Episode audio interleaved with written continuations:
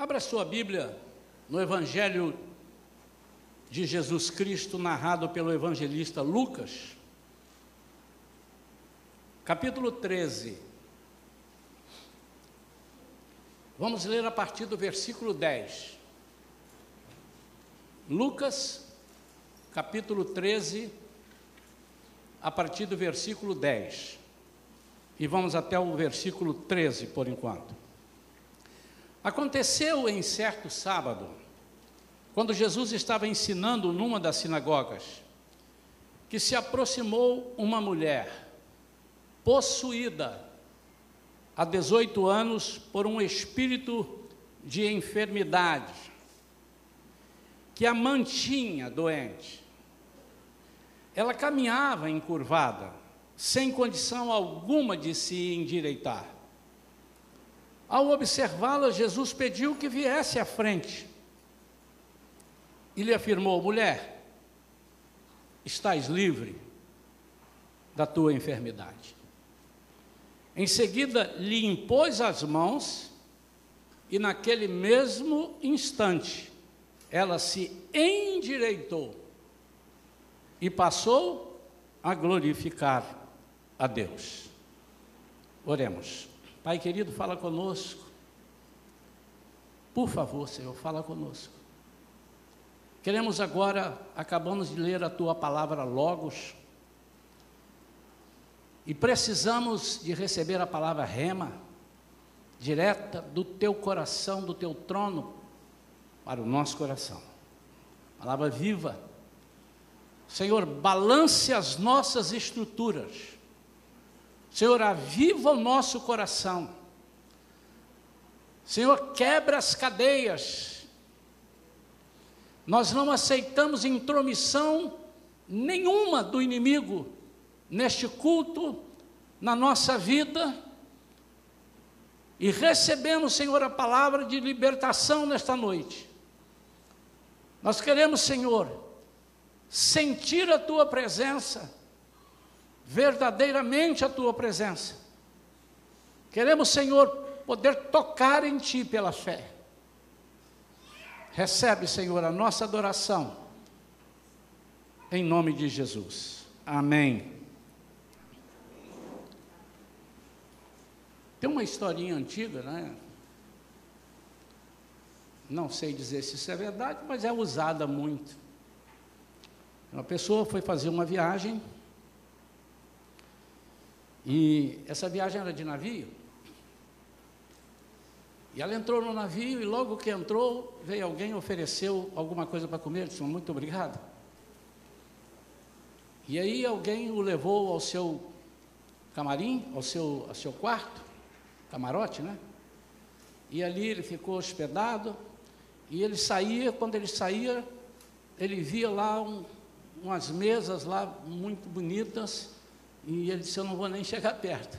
E ele voltava para o quarto, pegava lá o seu pacote de biscoito, comia, abriu lá um farnel lá, um frango com farofa, ele tinha levado, sanduíche de mortadela, então, foi se alimentando.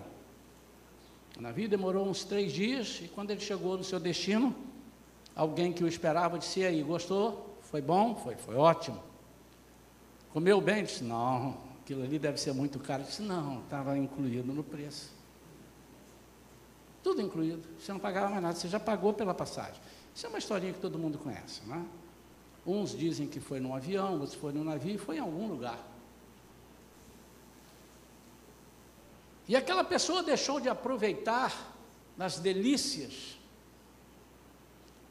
todas incluídas no valor da passagem todas já estavam pagas. Por ele ou pelo amigo, alguém que presenteou ele, estava tudo pago. Mas ele viajou. Ele comeu, ele comeu, comeu mortadela, comeu frango com farofa. Mas tinha lá camarão, tinha lá lagosta, tinha uns sucos, tinha sorvete. Vocês já viajaram de navio, né, irmão? Meu Deus do céu. Você entra com 70 quilos sai do lado de lá com 80. Não é verdade? Mas ele comeu, ele viajou, chegou no mesmo destino. mas deixou de experimentar algumas coisas que estavam separadas, próprias, destinadas a todos aqueles passageiros.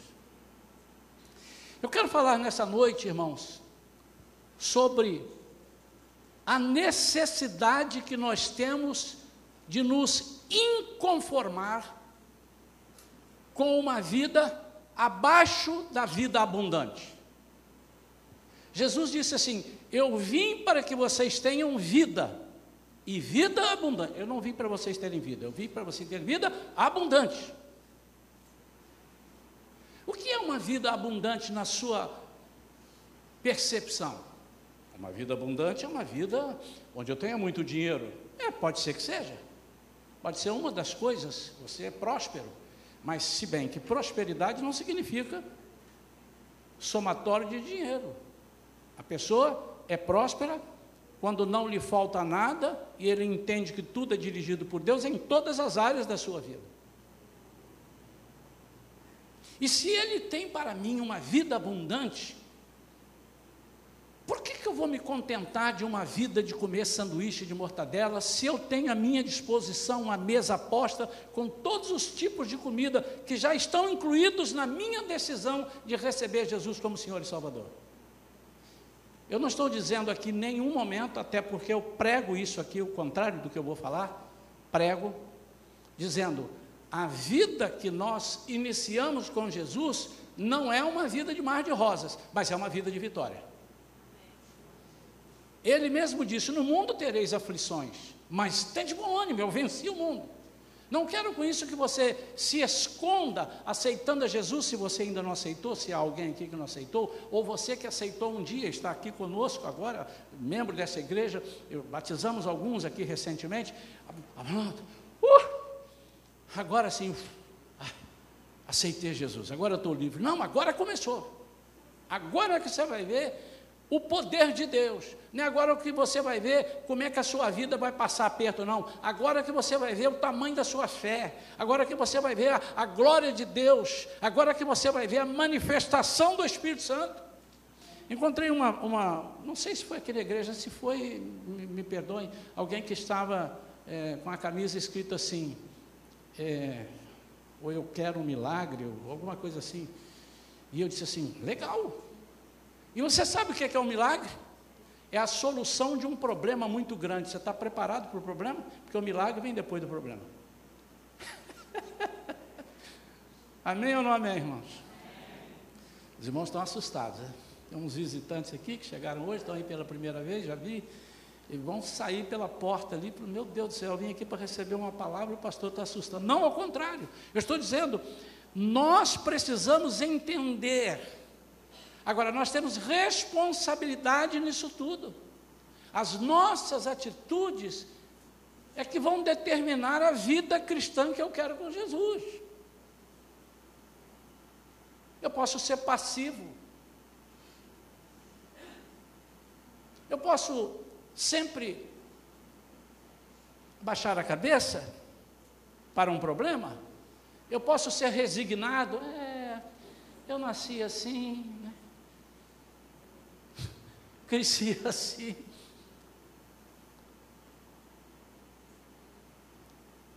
O importante é que eu tenha Jesus no coração.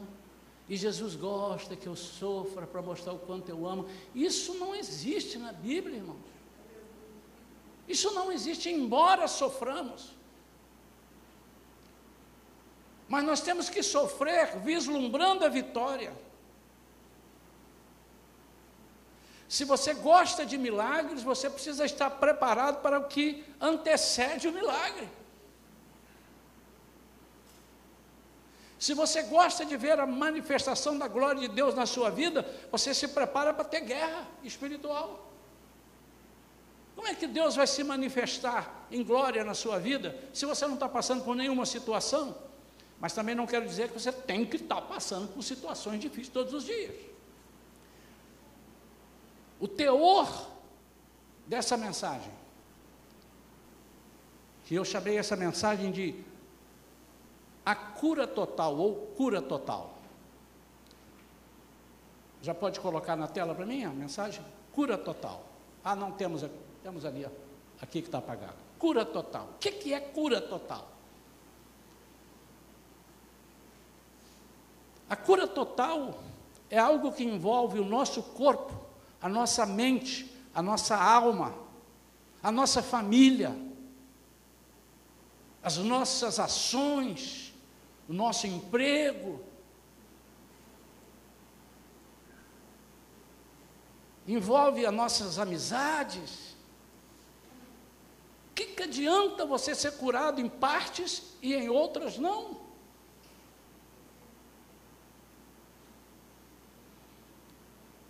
Vamos aprender com essa história aqui. E eu já vou te prevenir, não corra, que ao final eu vou te chamar. Certamente deve haver, se não na vida de todos, na vida de alguém ou de alguns, uma área que precisa ser liberta. Eu não estou com isso dizendo que há alguém aqui endemoniado. Não. Pode ter. Não sei, mas isso não cabe a mim. Mas o que eu quero dizer é sobre a opressão e o aprisionamento de vidas. Lá em João, capítulo 8, versículo 32, olha só que interessante. Aliás, antes do versículo 31, diz assim: Então Jesus disse aos judeus que criam nele, que haviam crido nele. Ou seja, os seus discípulos. Se permanecerdes na minha palavra, verdadeiramente sereis meus discípulos, e conhecereis a verdade, e a verdade vos libertará. Eles já tinham crido. Vamos dizer assim, já estavam salvos, mas eles precisavam de libertação. Eles responderam-lhe: Somos descendência de Abraão e jamais fomos escravos de ninguém. É aí que mora, o perigo. Quando nós achamos que eu sou crente e não, não tem condição, é, é, é, é a você que o inimigo quer. Eu não estou dizendo que é você que ele vai ter, mas ele é você que ele vai ter. A árvore que está com frutos, é ali que os olhares dos apedrejadores vão estar, para jogar pedra para cair uma fruta. Vamos lá. Somos descendência de Abraão e jamais fomos escravos de ninguém. Eles estão dizendo assim: nós somos religiosos, nós somos da linhagem, nós somos da ascendência de Abraão. Como podes tu afirmar que seremos libertos? Jesus explicou-lhes: em verdade, em verdade vos asseguro: todo aquele que pratica o pecado é escravo do pecado. O escravo não fica em casa para sempre, mas o filho permanece para sempre. Assim sendo, se o Filho vos libertar, sereis verdadeiramente livres. Irmãos, não fiquem tristes e não fiquem. Se de repente Jesus diz e está dizendo para você ir através do Espírito Santo, que você pode estar passando por alguma situação de aprisionamento,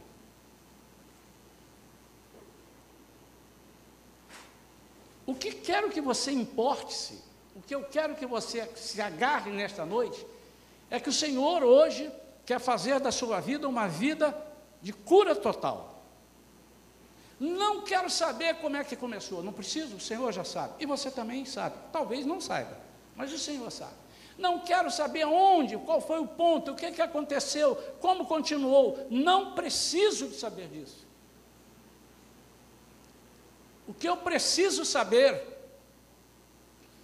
é que, em nome de Jesus, você esteja disposto a ser livre.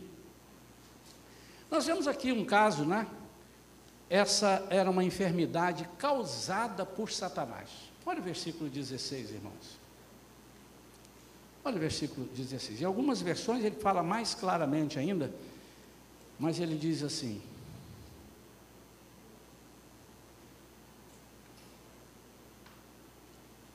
Lucas 13, 10 a 13. Então, não, antes do versículo 16. Se aproximou uma mulher possuída há 18 anos por um espírito de enfermidade. Deixa eu dizer para os irmãos: todas as vezes que diz enfermidade na Bíblia, ou na maioria das vezes, esse é um dos casos, você tem que ir lá no original e ver a raiz da palavra que ele está aplicando aqui. É algo espiritual. Então, quando a Bíblia diz que Jesus levou sobre si as nossas enfermidades, diz que ele venceu o maligno e carregou com as nossas dores, doenças, dores, carregou. E é uma explicação também que às vezes o irmão fala assim, pastor, tem um negócio aqui que não está fechando a conta. Que se ele já levou as enfermidades, carregou com as nossas dores, por que, que eu estou com enfermidade e estou com dor? Porque você quer. O que, que ele está dizendo é o seguinte: ele tem autoridade sobre a enfermidade, autoridade sobre as dores. Ele venceu na cruz, assim como ele venceu a morte. E você não crê que tem vida eterna? Crê ou não crê?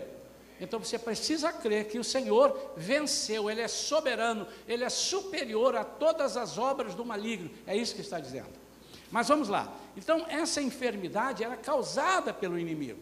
Eu quero falar um pouquinho sobre as coisas que o inimigo nos impõe, ou que, através de algumas brechas que nós deixamos, ele vem entrando de mansinho e sempre vem de mansinho. Não lembro, não conheço, abruptamente, alguma coisa que entra abruptamente. Não. É como uma pessoa que vira um alcoólatra. Como é que ele vira um alcoólatra? Primeira vez que ele vai beber, ele vai beber um engradado de cachaça. Não. Ele vai beber um pouquinho, daqui a pouco mais um pouquinho, daqui a pouco ele vai gostando, agora ele já está bebendo duas garrafas e fica sóbrio. Daqui a pouco ele bebe três garrafas, daqui a pouco ele está bebendo quase um engradado.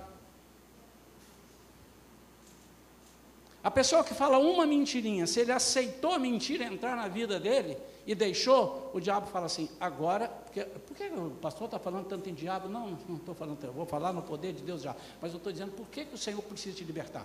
E a Bíblia diz que o diabo é o pai da mentira.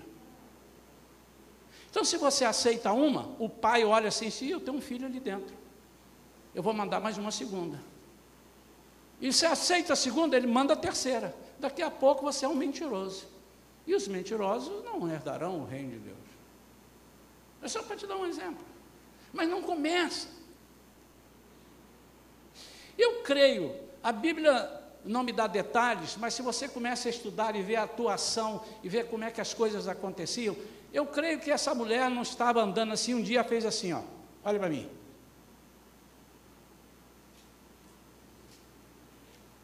Até porque se acontecesse isso, ela não deixava de ir à igreja, está aqui, ela estava lá, na sinagoga. As pessoas perceberiam. O oh, que, que houve? A senhora quase caiu aí, veio de cabeça para baixo. Mas ela foi automaticamente, alguma coisa foi encurvando para que ela, espiritualmente falando, deixasse de olhar para cima e passasse a olhar mais para baixo que fosse se submetendo ao peso do inimigo na sua vida.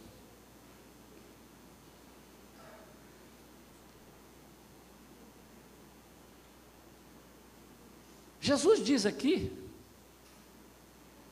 que essa mulher era filha de Abraão.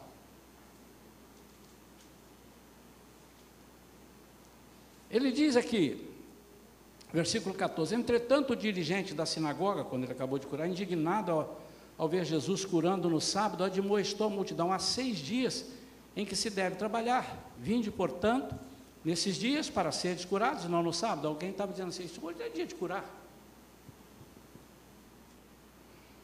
Então o Senhor exclamou: Hipócritas, porventura cada um de vós não desamarra no sábado o seu boi ou o jumento do estábulo e o leva dali para servir-lhe água? Sendo assim, por qual motivo não lhe deveria libertar em dia de sábado esta mulher, uma filha de Abraão?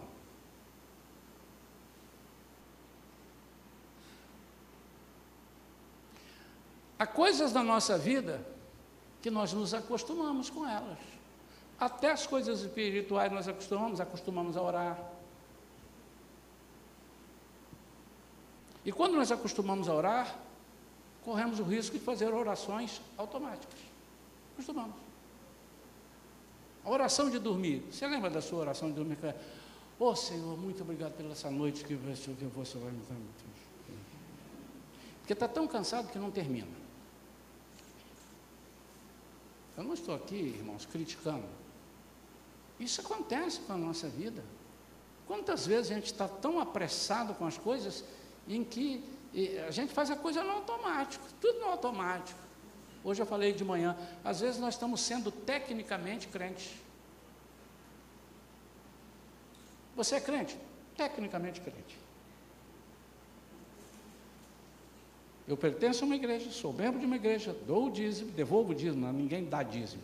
Dízimo não é seu, como é que você vai dar? Você devolve o dízimo. Devolvo o dízimo, dou oferta, abençoo o irmão, ajudo pessoas, sirvo o cafezinho, faço não sei o quê. Você é tecnicamente crente. A sua vida tem sido uma vida de libertação, primeiramente em si e depois dos outros? Então, a primeira coisa que eu quero que você saiba que é sim possível, está na Bíblia, está no Novo Testamento. Eu nem ia falar, vou falar do Antigo Testamento, eu disse, não, mas Jesus chegou e mudou isso, mas está aqui.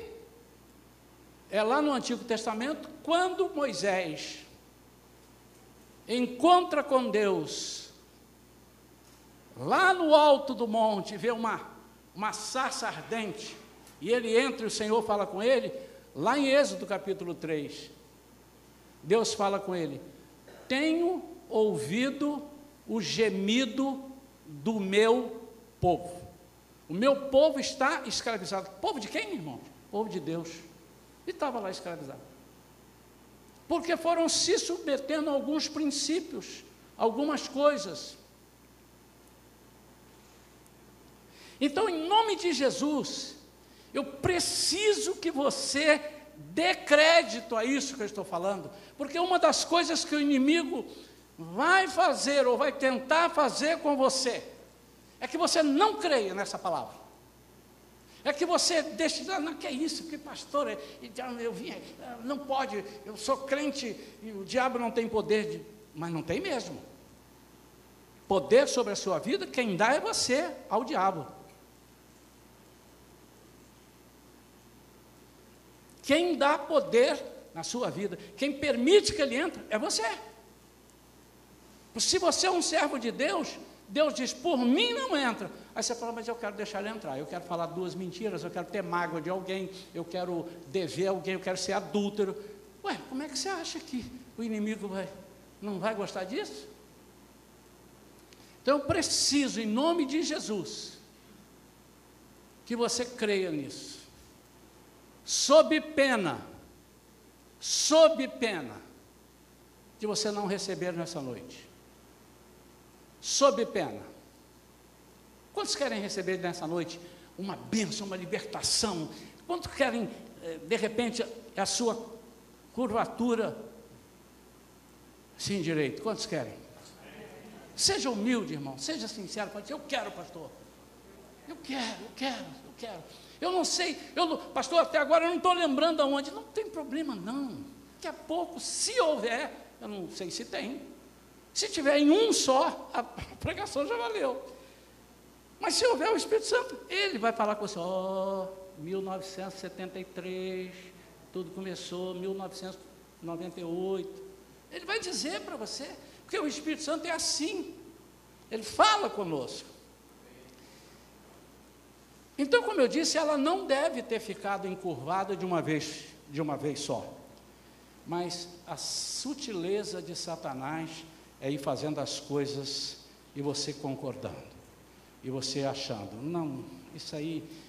Depois que inventaram o nada a ver, o jovem gosta muito de falar isso, nada a ver, nada a ver. Ele muda até o tom da voz, né? Em vez de falar nada a ver, fala assim, nada a ver, nada a ver. É, acho legalzinho, acho bonitinho. Nada a ver, nada a ver. Acho legal, acho legal, acho bonito mesmo. Eu também já fui jovem, vocês não acreditam, né? Mas eu já fui jovem. E esse nada a ver, isso aí é cisma, nada disso, isso que é para lá. É isso que é perigoso. É isso que é perigoso.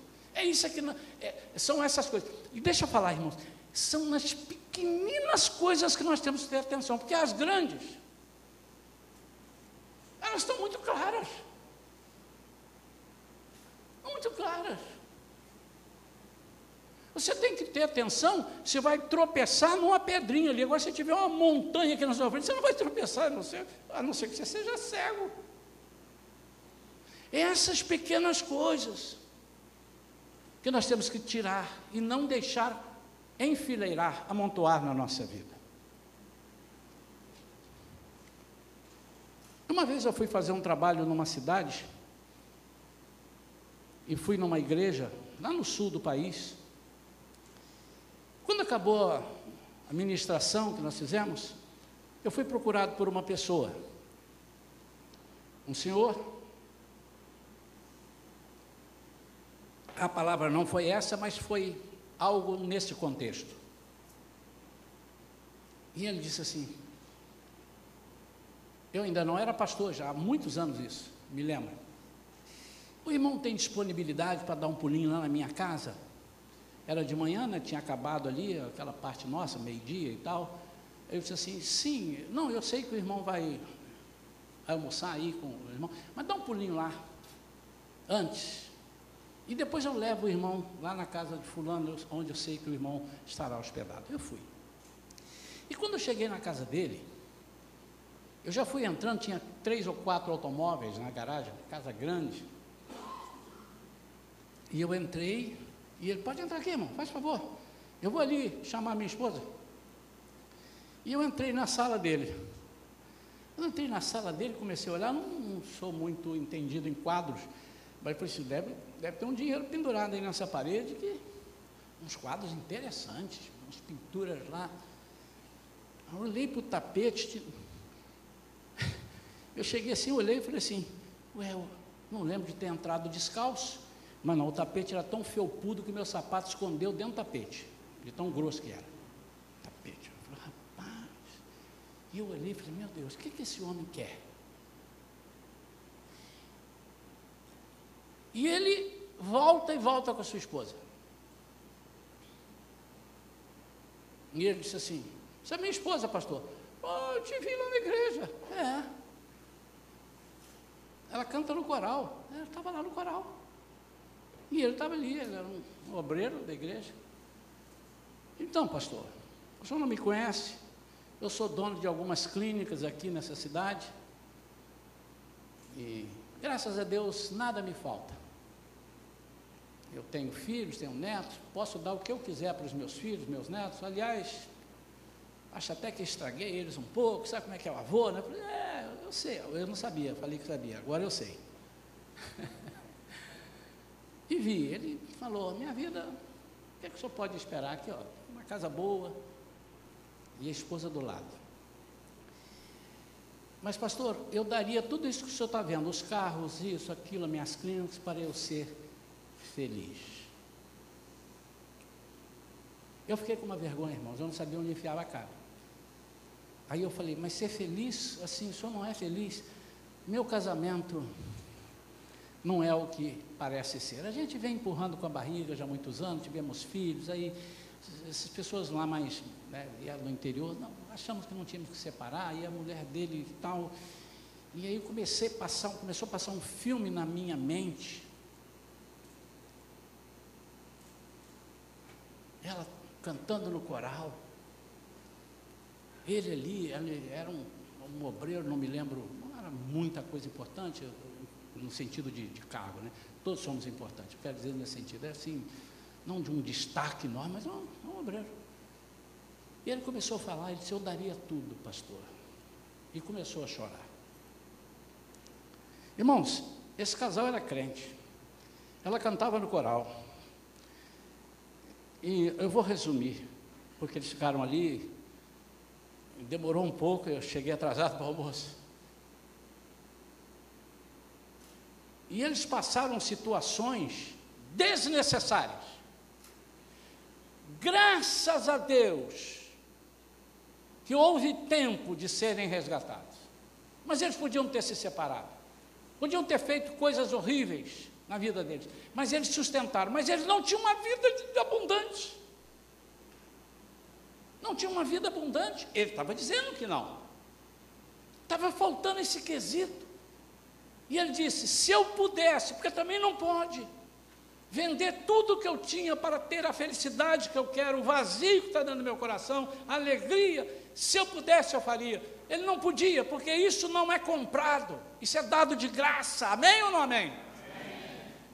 Quando o, o Senhor Jesus entrou na sinagoga, ele entrou como o Espírito Santo entrou, ele está aqui hoje. Ninguém viu, mas ele viu. Aliás, todos viram, mas se acostumaram. A curvatura dela era assim, um mês ou dois depois era assim, depois um mês, até o dia que ela não conseguisse andar.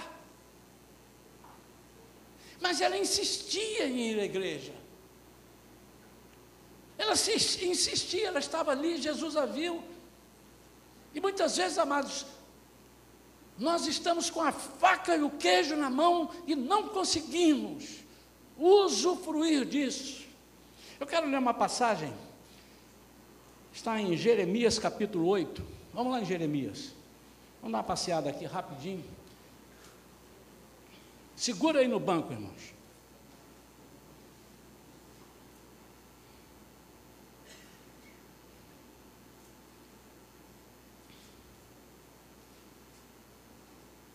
Aqui Jesus falando com o povo, né?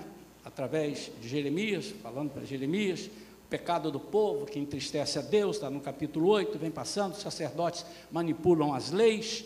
E no versículo 11, que eu quero dar ênfase a isso, ele diz: Eles tratam da enfermidade do meu povo como se ela não fosse grave. E ainda afirmam: Shalom, paz, paz. Você sabe o que significa shalom? Quem não sabe o que significa shalom, levanta a mão. Shalom significa o que, irmãos? Só paz? Não. Se você olhar, eu tenho aqui depois para te passar o original de paz. É paz com alegria, com, com, com prosperidade, é, é paz ampla, não é uma paz que você não está sendo importunado, ausência de guerra. Vamos lá. Então vocês afirmam shalom, paz, paz, quando não há paz e tudo vai mal. Olha o versículo 22 agora. Não há bálsamo em Gileade? Não há médico? Por que será então que não há sinal de melhora e cura para a enfermidade do meu povo? Irmãos, eu posso encerrar essa pregação aqui e deixar você com essa pergunta. Por que, que ele está falando não há bálsamo em Gileade? Em Gileade havia uma planta muito importante, era o bálsamo dessa árvore, que curava várias enfermidades. E as pessoas vinham de fora para comprar, adquirir esse bálsamo para a cura das suas enfermidades. Mas o povo de Gileade mesmo não usava. Não se beneficiava. Em outras palavras, a turba da terra do Gileade estava doente, as pessoas de fora vinham. Irmãos, muitas vezes não acontece isso. Nós às vezes trazemos visitantes aqui, pastor, ora por ele, fulano, ora por ele, irmão, ora por ele, vamos orar, vamos levantar um clamor. E estamos trazendo, amém, temos que fazer isso. Mas às vezes nós não estamos nos utilizando da cura que há aqui para os outros, que precisa ser para nós. Amém ou não amém, irmãos? E essa mulher estava ali. Primeiro vou falar dela. Ela se acostumou. A gente se acostuma, irmãos. A gente se acostuma. Eu morei num apartamento, de vez em quando a Vera lembra disso, a minha esposa. Num lugar bom. Mas quando chovia, irmãos, o que entrava de água pelas janelas? Mas eu estou entrando, estou falando de entrar de água. É quatro, cinco, seis baldes que a gente tirava e jogava balde, balde mesmo, não é baldinho, balde. E moramos lá, sabe quantos anos, irmão? Onze anos. Costumamos a vaga da garagem do carro. Eu chegava e meia, meia-noite, ia ministrar, cantar numa igreja, pregar. Quando eu voltava, é aquela vaga que tinha um carro na frente e outro carro atrás. E aí o cara botava aqui, deixava o carro travado, não podia entrar com o meu. Eu tinha que interfonar para a pessoa. Por favor, a pessoa às vezes descia de pijama. Ou então ele deixava destravado, mas com a direção torta. Quando eu empurrava, ele vinha assim para bater no outro carro, eu não podia. E eu ficava na aflição. 11 anos, 11 anos, acostumei. Ah, porque tem outras coisas. Morava num lugar bom, assim, bom no sentido de acesso. Preste atenção nisso. Então a vaga me incomodava, mas depois eu esquecia, porque em contrapartida. O, em contrapartida, irmãos, é muito sério na nossa vida. Eu estou vindo aqui nessa igreja. É, a pregação até que eu não gosto muito, não, louvor mais ou menos, mas eu tenho três amigos aqui que eu gosto de vir aqui conversar com eles. E o café que eles dão. Aí a pessoa se acostuma, ele não come a palavra, não recebe, mas ele troca. Em compensação, eu tenho uns amigos aqui, que eles conversam comigo, eles me fazem rir. Como eu gosto de rir com eles. É proibido rir? Não, Eu acabei de dizer que nós temos aqui a comunhão no primeiro domingo e todo domingo 15 minutos de café entre o culto e a escola dominical, exatamente para a gente conversar. Como vai você? Estou sentindo a sua falta. E você? Ah, eu estou com um problema, é mesmo. Então eu vou orar por você. É para isso. Mas a lei da compensação não pode existir, irmãos.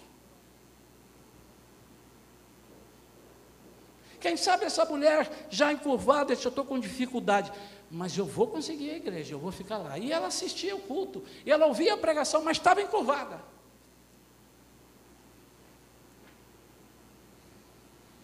Primeiro ela. E ela não percebeu. Ela não percebeu que as coisas estavam de mal a pior. Ela estava piorando, e de repente ela, ela ouve o que alguns falam, mas ninguém é igual, pastor. Ninguém é igual. As pessoas são diferentes. Uns sofrem, outros não sofrem. Uns são alegres, outros são tristes.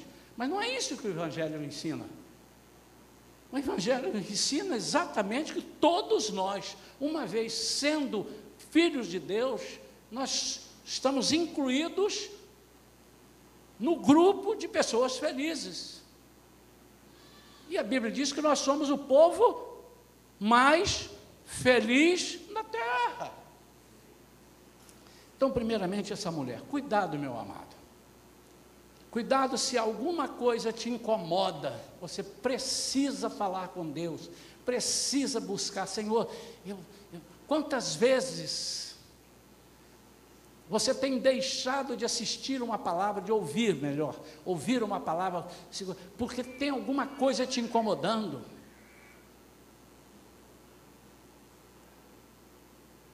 Cuidado. Não aceite isso. Alguém um dia falou assim, pastor, nós temos que fazer umas gravações de pregação mais curtas. Tem que ser 40, 40 e poucos minutos. Porque o povo, quando vê uma hora, não ouve. Eu falei, mas que desperdício. Aí eu lembrei que Jesus estava pregando e passou de uma hora. Mas passou muito. Tanto que já era de tarde, o pessoal estava com fome, e os discípulos falaram com ele, Senhor, despede a multidão, porque estão com fome, não tem nada para comer aqui. Ele pregou. Outra vez, Paulo pregou, pregou, pregou, pregou, pregou. Eutico estava na janela, dormiu na janela, caiu de sono. Caiu. Morreu? Morreu. Mas Saulo orou, ele ressuscitou. Paulo, Saulo, mesma pessoa. Orou, ele ressuscitou. Mas amém, nós temos procurado gravar 40, 45 minutos. É para satisfazer uma plateia que vê e tal, ok. Mas irmãos, nós temos que ter essa alegria. Tem alguma coisa que começa a me incomodar, eu começo a não comer. E ao não comer, eu vou começar a passar mal, vou começar a ficar fraco. Então, primeiro a mulher, cuidado, meu amado. Se tem alguma coisa que está te fazendo a não glorificar e não adorar 100%, rejeita isso na sua vida. Não, eu não quero isso, eu quero tudo. Eu quero 100%, eu quero mais. Eu quero mais. Agora vamos para o outro lado. Os irmãos. Será que não teve ninguém para chegar para ela e dizer: estou sentindo nada meio diferente? Mês passado a irmã estava até assim, agora a irmã já está assim. O que está acontecendo? Sabe por que, que nós não perguntamos? Primeiro, o medo de levar um fora. O que, que você tem com isso? Não é da sua conta? E às vezes nós temos medo de contar para os nossos irmãos que estamos com problema. Eu vou contar para ele, ele vai contar para os outros. Pô, mas o diabo já sabe há muito tempo, já deve estar contando para um monte de gente. E nós ficamos presos. Não reconhecemos, não confessamos e ficamos sozinhos. E porque nos fechamos, os irmãos olham que eu sou fechado, não mexe ele não, que vai dar choque. Primeiro, pode ser isso. Segundo, pode ser que eles tenham olhado assim, aquilo ali eu já sei. Isso aí, ó, ela está fazendo assim, mas aqui ninguém tem coragem, porque ninguém tem autoridade sobre isso não. Não vai mexer com isso não, que isso vai arranjar uma confusão danada. Pode acontecer. Nós não podemos ter medo do diabo, nós não podemos ter medo das enfermidades, nós não podemos ter medo do perigo, nós não temos medo do inimigo de Deus, não podemos. Ele é inimigo de Deus, nosso adversário. Talvez tenha acontecido isso. Mas talvez também ninguém nem viu. Ninguém nem viu. Por quê? Eles vão lá para outras coisas. Então ele não enxerga o que está acontecendo do lado. Não vira.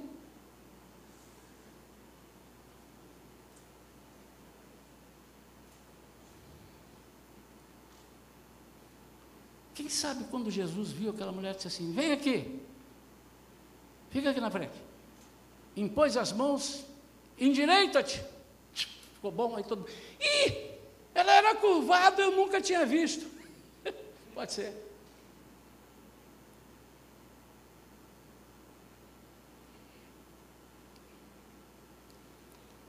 O domínio sutil da enfermidade espiritual causada pelo inimigo nos impede de adorar a Deus. Aquela mulher tinha uma vida normal, religiosamente falando, tecnicamente falando, mas ela não conhecia o poder da palavra. Ela não experimentava a cura do bálsamo de Gileade. Estava na cara dela, estava dentro dela estava junto com ela e ela não percebia. O inimigo, irmãos, não é muito preocupado se você é crente. Ele até te divide. Quem não divide é o Senhor. Pastor, mas eu sou 99,9% certo. Tem um detalhezinho, mas 99% com Deus. O Senhor diz: Não quero eu te conserto, mas eu não te aceito 99%. Eu expliquei aqui sobre a igreja, a igreja já várias vezes, é a nossa visão, é a nossa doutrina. Viu, irmãos? É a nossa doutrina bíblica. Ah, Jesus me aceita como eu sou. Não, senhor. Isso não é bíblico. Jesus te recebe como você é, para depois te transformar e fazer de você uma nova criatura, porque aquele que está em Cristo é nova criatura, as coisas velhas já passaram e eis que tudo se fez novo. Ele te recebe um trapo, te recebe assassino, adulto, ladrão, o que você for, ele te recebe. Aliás, foi por você, a ladrão, assassino, adulto, que ele morreu.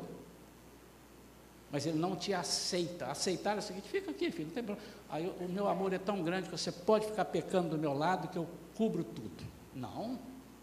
Nós vamos trabalhar isso. Se vai demorar um ano, dez anos, vinte anos, isso é com Deus, isso não, não cabe a nós. Mas Ele não quer que você fique assim, senão Ele vai te levar para o céu. Ó, oh, estou entrando aqui, pai. Pai, ô oh, Jesus, estou entrando aqui. Tem uma turminha aqui que não deu para consertar, não. Tem uns 20 ou 30 aqui. Ó, oh, dá para virada, hein? Mas o meu amor, você conhece, o meu amor é muito grande. Eu não queria deixar de fora. Então eu vou contaminar o céu aqui com essas criaturinhas. Pode ser, pai? Você quer me convencer disso, irmão? Quero terminar. Eu não sei se você está encurvado 10 graus, 20, 40, 60. Eu não sei se há coisas muito sérias ou não na sua vida, mas deixa eu te dizer, mesmo que não seja nada sério, um dia poderá se tornar sério. Vamos arrancar isso hoje.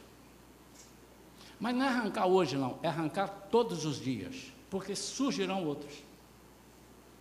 Nós estamos vivendo num mundo pecaminoso. Nós estamos no mundo, não somos do mundo, mas estamos no mundo. Nós ouvimos palavrões, nós ouvimos, e eu tenho que ser o Senhor, liberta o meu ouvido, liberta o meu ouvido. Senhor, hoje que eu ouvi, pelo amor de Senhor, pelo amor de Deus, eu não posso mais. Senhor, eu ouvi pessoas falando mentira aqui, eu não estou conseguindo. Daqui a pouco eu vou falar mentira junto com eles, vou contar. Uma... Não, não, não, não. não.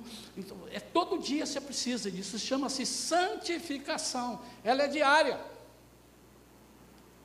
É um degrau por degrau, todos os dias, só vai acabar quando Jesus voltar. Quando ele voltar e buscar a sua igreja, você não precisa mais de santificação. Agora você está com ele num corpo glorioso. Fica de pé, meu irmão.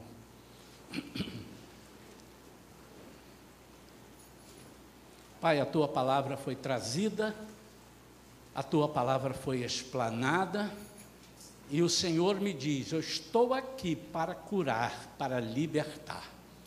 E nós recebemos isso nessa noite, em nome de Jesus. Amém.